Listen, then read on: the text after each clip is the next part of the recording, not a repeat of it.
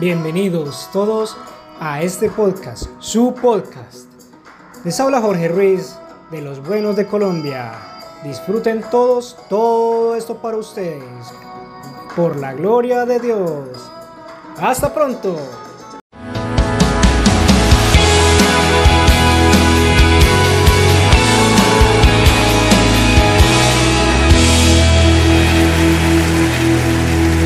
Le bendiga.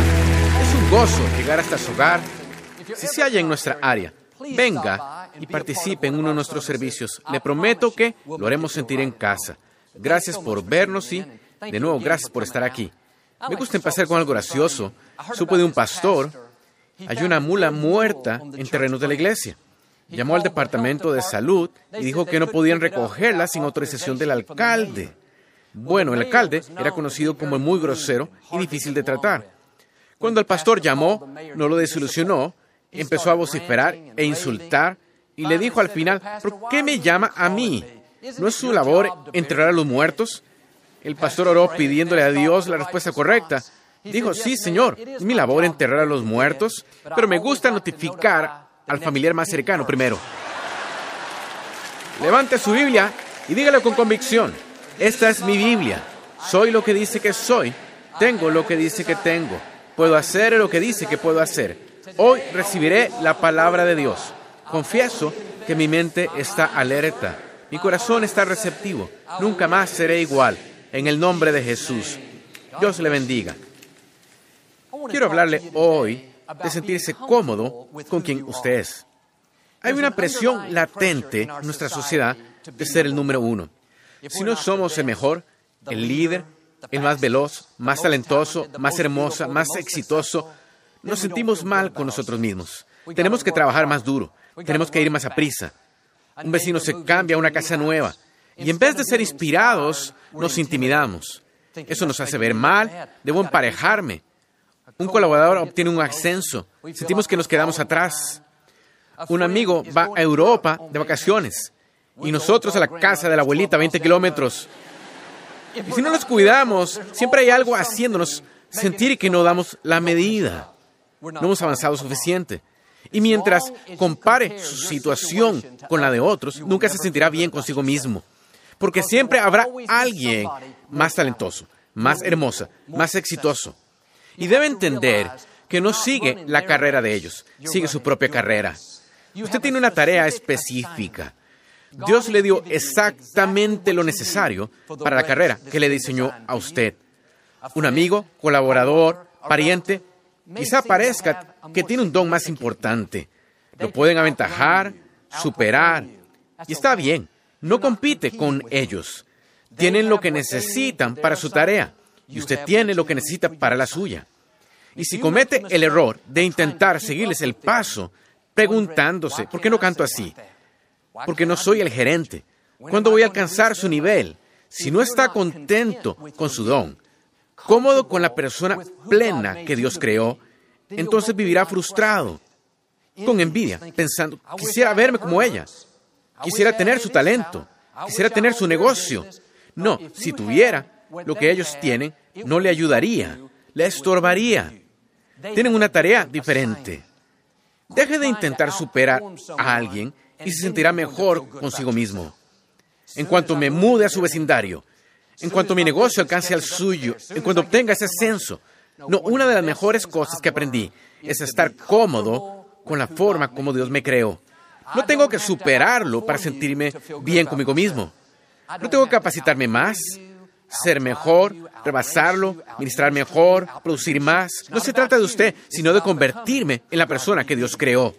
Estoy a favor de, tener metas, estirarse, creer en grande, es importante, pero debe aceptar el don que Dios le ha dado. No debe sentirse inferior si alguien parece tener un don más significativo. Tiene que ser alguien seguro para decir, me siento cómodo con quien soy. Mire, sé que nunca voy a ser capaz de ministrar como T.D. Jakes, pero está bien, ese es el mejor de un día. Pero oigo, ministros tienen voces profundas y son grandes oradores, Pueden conmover la congregación con sus palabras, provocarles escalofríos. Y yo me subo aquí con mi acento tejano. Es lo que se me dio. Lo puedo mejorar, lo puedo desarrollar, puedo cultivarlo, pero mi voz nunca va a sonar como la de James Earl Jones. Siempre va a haber alguien que pueda administrar mejor, más logros, más experimentado. Pero ¿sabe qué? Esto no me molesta. Sé que tengo los dones necesarios para mi tarea. Y aquí la clave. No requiere tener un gran don para que Dios lo use en gran manera. ¿Sabe cuál don tenía David que lo puso en el trono? No fueron sus destrezas de liderazgo, no fue su personalidad dinámica, ni su habilidad de escribir y tocar música, fue su don de lanzar una piedra. Era un excelente tirador con una onda. Pudo haber pensado, oh genial, qué bien, soy bueno con la onda. Esto no me llevará a ningún lado. Estoy a la intemperie pastoreando, solo sin gente, solo un montón de ovejas. Pero esa onda, ese insignificante don, lo capacitó para vencer a Goliat y al final lo llevó al trono. No menosprecie el don que Dios le ha dado. Quizá parezca insignificante. No soy tan listo como mi hermana, ni tan talentoso como mi colaborador, ni hago el software como mi colega. Quizá no, pero hay algo que Dios le dio que es único. Algo que lo impulsará a su destino. Algo que hará que deje su marca en esta generación. No crea esas mentiras. Eres común. No tienes nada especial. No tienes la personalidad de tu, de tu primo. No tienes talento como tu amigo. No, pero usted tiene una onda. No es tanto lo que tiene, es la unción que Dios pone en usted.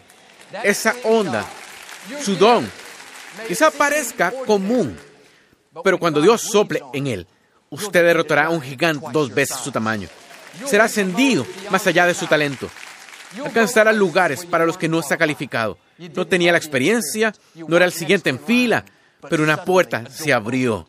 De pronto derrotó al gigante. De pronto el Compact Center fue suyo. De pronto el sueño se realiza. Muy seguido, buscamos títulos y posiciones porque nos hacen sentir bien a nosotros. Cuando llega gerente de ventas, cuando entra el equipo universitario de porristas, cuando sea líder de Ujieres, el socio principal, el jefe supervisor. Eso está bien, nada malo con los títulos, pero no necesita uno para hacer lo que Dios lo llamó a hacer. No espere que la gente lo apruebe. Afirme, reconozca, use su don y el título vendrá. Si David hubiera esperado el título, no estaríamos hablando de él hoy. Cuando salió a enfrentar a Goliat, todo el ejército lo estaba observando. Lo interesante es que David no era un, un, general, no era un capitán, no era un sargento, ni siquiera era soldado. No tenía un título, una insignia, uniforme, ni credenciales. Pudo decir, no puedo hacer algo grande, no tengo una posición, nadie me celebra, nadie reconoce mis dones. De hecho, era justo lo opuesto. La gente le decía que no estaba calificado, que era demasiado pequeño, que se iba a lastimar. Eso no molestó a David. Su actitud fue, no necesito un título, no necesito una posición. Ustedes no me llamaron y no tienen que aprobarme. Dios me llamó, me dio este don. Quizá les parezca poco o insignificante, pero no estoy aquí para impresionarlos, no estoy aquí para complacerlos, estoy aquí para cumplir mi destino. Él fue y derrotó a Goliat. Pocos años después le dieron el título Rey de Israel. Use sus dones y los títulos llegarán. Bueno, Joel, tan pronto como me coronen rey de la oficina, me empezaré a esforzar. Tan pronto como me hagan líder de los sugieres, entonces llegaré temprano, me esforzaré mucho. No, es completamente al revés. Les tiene que mostrar lo que tiene. Entonces, aprobación, reconocimiento, recompensa vendrán. Cuando mi papá tenía 17 años, le entregó su vida a Cristo. El primero en la familia. Sabía que había sido llamado a predicar, pero el problema era que eran muy pobres. Perdieron todo durante la Gran Depresión. Apenas tenían comida, no tenían dinero, no podían pagar la universidad, no tenía una posición, título, ni denominación que lo respaldara. Ni familia diciendo, John, sigue tus sueños, haz lo que está en tu corazón. Su familia le dijo, John, mejor quédate en la granja con nosotros y recoge algodón. Te vas a ir a fracasar. Mi papá pudo pensar, siento este llamado, sé que tengo algo que ofrecer, si solo alguien me apoyara. Pero no, no esperó un título, una posición, no esperó que la gente lo reconociera.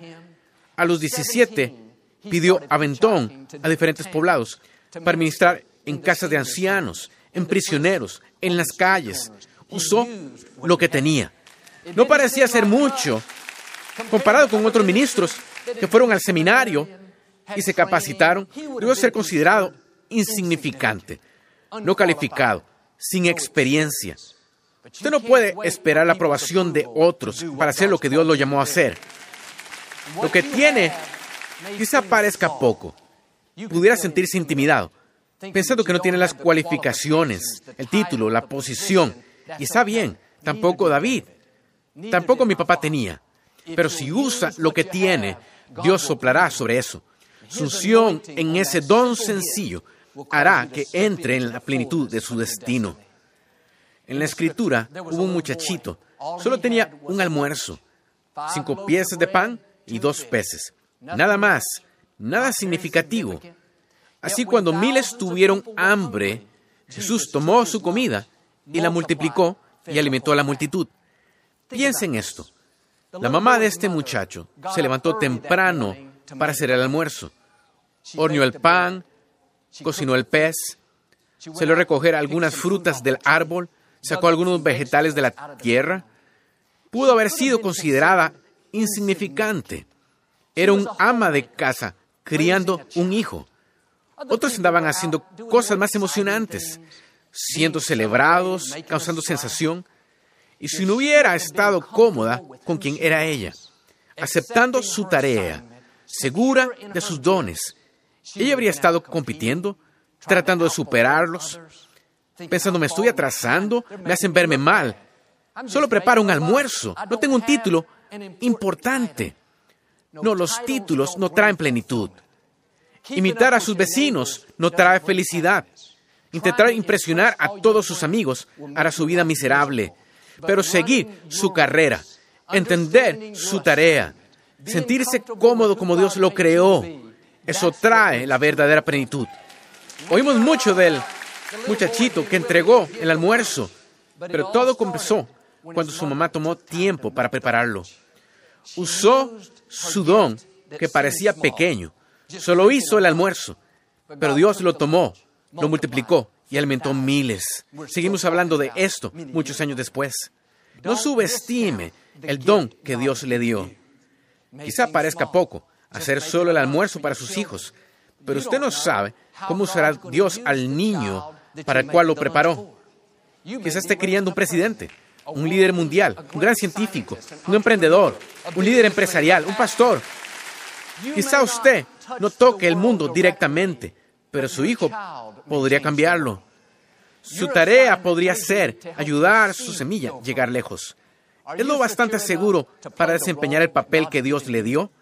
¿Se siente cómodo como para no tener que ser el número uno, estar al frente, tener el título, la posición, seguir el ritmo de otros? Mire, ponemos mucho énfasis en llegar a la cima, en ser el líder. Y sí, creo en sobresalir, en tener grandes dones y sueños. Pero también sé que no todos pueden ser el líder. No todos pueden dirigir la compañía. No todos pueden estar en la plataforma. Alguien tiene que abrir las puertas. Alguien tiene que tocar la música. Alguien debe mostrar a la gente dónde sentarse, dónde estacionar. La belleza de nuestro Dios es que a todos nos dio una tarea. Cada uno tiene un don específico, un propósito específico.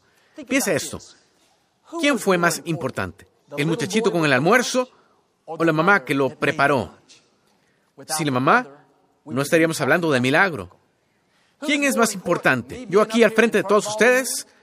¿O las personas más importantes son realmente las que abren el edificio? Sin ellas no podríamos entrar. ¿O son las que encienden las luces, el sistema de sonido, las cámaras? ¿O quizá los que pagaron las cuentas durante la semana? ¿O tal vez los que pusieron el cimiento hace 40 años y construyeron esta hermosa instalación? ¿O quizá son quienes han apoyado el ministerio a través de los años? Muchos de ustedes. La respuesta es obvia. Todos son igualmente importantes. Sin uno, todo esto no funcionaría como debe. Siéntase seguro para cumplir su papel. Vemos quién está al frente, quién recibe el crédito, reconocimiento, ese es el líder, y nosotros lo respetamos, admiramos, allí es donde queremos estar. Pero si no es donde estamos llamados, no es donde tenemos dones, si no es parte de nuestra tarea, entonces estaremos frustrados porque no pasará. Si lográramos llegar, estaremos frustrados intentando mantenernos allí. Porque si se promueve usted mismo, si manipula hasta lograr una posición, entonces tendrá que trabajar constantemente para intentar quedarse en esa posición. Pero donde Dios lo lleve, Él lo mantendrá. Donde fuerce su camino, tendrá que mantenerse usted. Mucho mejor tener la actitud. No tengo que estar adelante de mi amigo para sentirme bien conmigo mismo. No necesito estar en el escenario principal, estoy feliz en el fondo. No tengo que ser el muchachito con el almuerzo, estoy feliz de ser la mamá que hizo el almuerzo. Estoy feliz de cantar en el coro, estoy feliz de hacer verse bien a otros. Cuando no compite, no se compara, ni intenta ser alguien que no es. La vida se vuelve más libre. Le quita toda la presión. Y sí, sé que algunas posiciones conllevan más peso y más importancia, pero los ojos de Dios, el ujier es tan importante como el pastor. Los que limpian el edificio son tan importantes como los propietarios del lugar. La secretaria tan importante como el supervisor. Dios no lo juzgará basado en el don de su vecino, de su hermano, o por lo alto que llegó en la compañía. Lo va a juzgar basado en la tarea que le ha dado. ¿Siguió usted su carrera? No, superó a su vecino. ¿O fue más exitoso que su primo? ¿Obtuvo más crédito, más reconocimiento que su colega? No compite con ellos. Ellos siguen una carrera diferente. Dios va a decirle a Esther, ¿fuiste valiente para dar el paso y salvar la nación con el don que te di? Va a decirle a la mamá del muchachito, ¿te levantaste temprano hiciste el almuerzo con el don que te di? Dos tareas diferentes, dos dones distintos. Dios no va a comparar. Hey, Esther, estoy más orgulloso de ti. Hiciste mucho más. Y a la mamá, todo lo que hiciste fue el almuerzo. Mujer, piensa en grande. No todo va a depender de, ¿cumpliste con tu tarea? Fue una carrera de IndyCars hace poco. Estos autos son sumamente aerodinámicos. Son bajos hasta el suelo, extremadamente veloces. Tienen estas máquinas enormes. Pueden viajar a 300 kilómetros por hora en línea recta. Toman una curva a 160 kilómetros por hora. Y a pesar de sus fortalezas, tienen debilidades. Tienen cupo para una persona. El tablero, los asientos, todo es metal. No tienen lujos ni aire acondicionado. Y es porque está diseñado para un propósito específico. Victoria y yo tenemos una camioneta en la casa, una suburban. Es grande, caben ocho personas. Podemos poner nuestras bicicletas atrás, todo tipo de equipaje, y por lo alta uno viaja como el rey del camino. Pero si lleváramos nuestra camioneta a la pista para competir con esos autos, perderíamos. Si tomáramos una curva a 160 kilómetros por hora, iríamos a Los Ángeles cantando. No podría manejarla. ¿Por qué? Competiría en una carrera para lo que no fue diseñada. Por otro lado, si cambiáramos la camioneta por un auto de carreras, aerodinámico y tan bonito, descubriríamos muy pronto que no funciona en la ciudad. Es muy chico y no hay lugar para poner equipaje, comestibles, sin suspensión y de baja altura. Mi punto es, cada auto es diseñado para una carrera específica. La Suburban no fue hecha para las carreras. El auto de carreras no fue hecho para la ciudad. La clave es mantener el auto en la carrera para la que fue diseñado. Del mismo modo, usted debe poder aceptar, quizá no sea un auto de carreras, quizá no sea tan rápido como mi colaborador o tan listo como mi hermana, talentoso como mi vecino, pero está bien, una camioneta está bien. Hay un lugar en el que encajo perfectamente, donde mis dones, talentos, destreza, personalidad brillarán. De vez en cuando, pero una camioneta en la pista de carreras pensando no seré feliz, a menos de que sea el más rápido, que vaya al frente y esté recibiendo todo el crédito. No sigan su curso. No hay nada malo con no ser un auto de carreras. Nada malo con no ser el más rápido, la más hermosa, el más talentoso. No se distraiga compitiendo en una carrera en la que no debería estar, intentando superar a su primo. No, él sigue una carrera distinta, sintiéndose inferior porque un amigo es más famoso, frustrado porque su vecino avanza más. Siga su carrera, siéntase cómodo con quien usted es. Déjeme hacerlo más práctico. Señoras, quizás tenga una amiga que está ya cuatro. Es naturalmente chica y delgada y no tiene que hacer ejercicio. No tiene que cuidar lo que come. Sí es ella. Quizá usted está ya 14. Podría hacer ejercicio cuatro veces al día y no comer en tres años y no bajaría a talla 4. Mejor saque su camioneta de la pista de carreras. Deje de compararse con ella. No compita con ella. Solo siga su curso. Permítame decirle, no hay nada malo con ser talla 14. Debe aceptar lo que Dios le ha dado. Vístalo, píntelo, ponga nuevos silenciadores y siga su carrera. Pero muchas veces, no sé por qué dije eso, pero muchas veces pensamos, si tuviera su talento, si me viera como ella, si pudiera hacer lo que hacen, entonces sería feliz. Entonces me sentiría bien conmigo mismo.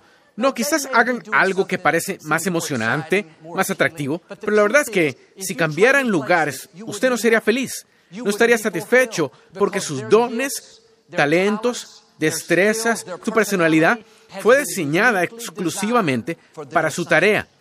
Podría intentar hacer lo que hacen, pero el problema es que la unción en su vida es para sus dones, para lo que fue llamado a hacer. Y si aprende a aceptar sus dones sin competir, comparar, desear verse diferente y con talentos diferentes. Por eso, esfuércese al máximo con lo que tiene y habrá una plenitud, una satisfacción. Dios abrirá puertas y lo llevará a donde se supone que esté. Cuando se siente cómodo con quien usted es, caminando en su unción, eso le quita la presión, disfruta la vida. Pero cuando compite con un amigo, intenta superar a un colega, Intenta impresionar a todos sus parientes. Es una forma frustrante de vivir. Compite con alguien que ni está en su carrera. Unos años atrás yo estaba corriendo. Había un hombre enfrente de mí a unos 400 metros. Y podría decir que corría un poco más lento que yo, así que intenté alcanzarlo. Tenía como kilómetro y medio antes de que me desviara y siguiera mi camino. Aceleré el paso y veía que con cada cuadra me le acercaba. En pocos minutos estaba a menos de 100 metros de él y me empecé a esforzar más. Ustedes pensarían que estaba en la vuelta final de las Olimpiadas. Y al final lo alcancé, lo rebasé y me sentí muy bien de ganarle. Claro que él no sabía que competíamos. Pero lo gracioso es que cuando volví a enfocarme en lo que hacía, me fijé que había dejado atrás mi ruta. Estaba tan enfocado en tratar de alcanzarlo que recorrí seis cuadras más de la que debería. Tuvo que dar la vuelta y regresar. Eso sucede cuando compite con alguien, tratando de superarlo, diciéndose mejor que él, asegurándose que usted es más exitoso. Y terminamos compitiendo en una carrera en la que no se supone que estemos. Requiere mucha energía física y emocional. Intentar seguir el ritmo de un colaborador, vestirse mejor que el vecino, tener más éxito que su primo. No, quítese la presión. Es muy liberador decir, está bien que me rebases, recibas más reconocimiento, hagas algo más emocionante. No me sentiré mal conmigo mismo si tienes una casa más grande, un auto mejor, más éxito, tienes lo que necesitas para tu tarea y yo tengo lo que requiero para la mía. No tengo que seguirte el ritmo, no estoy en la misma carrera. No es realmente libre hasta saber que no compite con nadie más. Fue una razón por la cual el rey Saúl perdió el trono.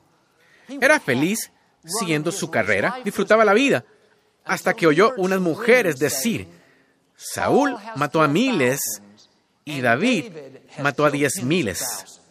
Desde ese momento nunca volvió a ver a David igual. ¿Cuál fue su problema? No soportaba que alguien lo rebasara. Estaba bien mientras fuera el número uno, pero no soportaba ser el número dos. se distrajo y pasó muchos meses intentando matar a David. Todo porque no se sentía cómodo con quien era él.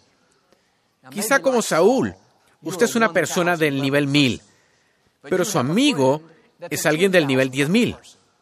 La prueba real para ver si Dios lo promueve es, ¿puede celebrar a aquellos que lo rebasan? ¿Puede estar feliz por ellos y enfocarse en su carrera? ¿O eso lo frustra? Y piensa, voy a tener que alcanzarlos.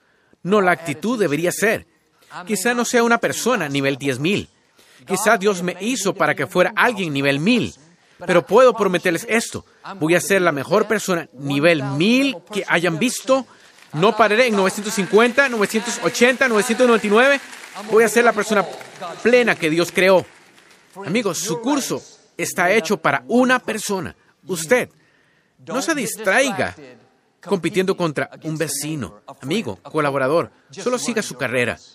Tiene exactamente lo que necesita para su tarea. Aprenda a aceptar sus dones. No es malo no ser el más rápido, la más hermosa, el más talentoso. Esta frase me gusta. No se compare usted, celébrese usted mismo.